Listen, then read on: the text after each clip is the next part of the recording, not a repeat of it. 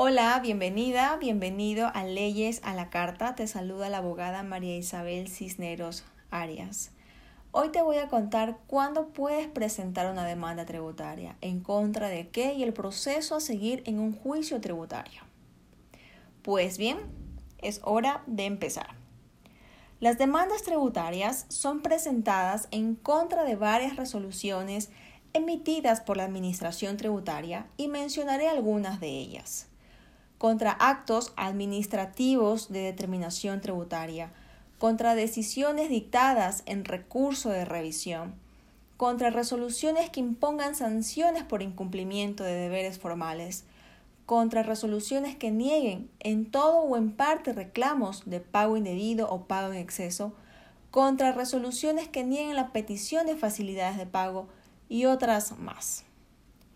En caso de no estar de acuerdo con la resolución que te ha notificado la Administración Tributaria, tú puedes presentar la demanda en un término de 60 días, contados a partir del día siguiente de la notificación de la resolución, tomando en cuenta solo días hábiles.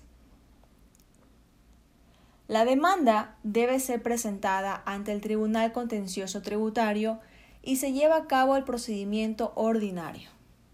Esto significa que el juicio tributario tiene dos fases, una audiencia preliminar donde los abogados de ambas partes fundamentan su demanda y contestación a la misma, y una audiencia de juicio donde se practican las pruebas y es aquí donde el tribunal dicta una resolución.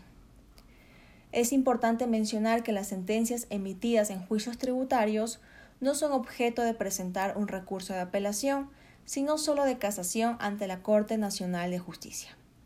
Espero que esta información sea de mucha utilidad para ti o para tu empresa.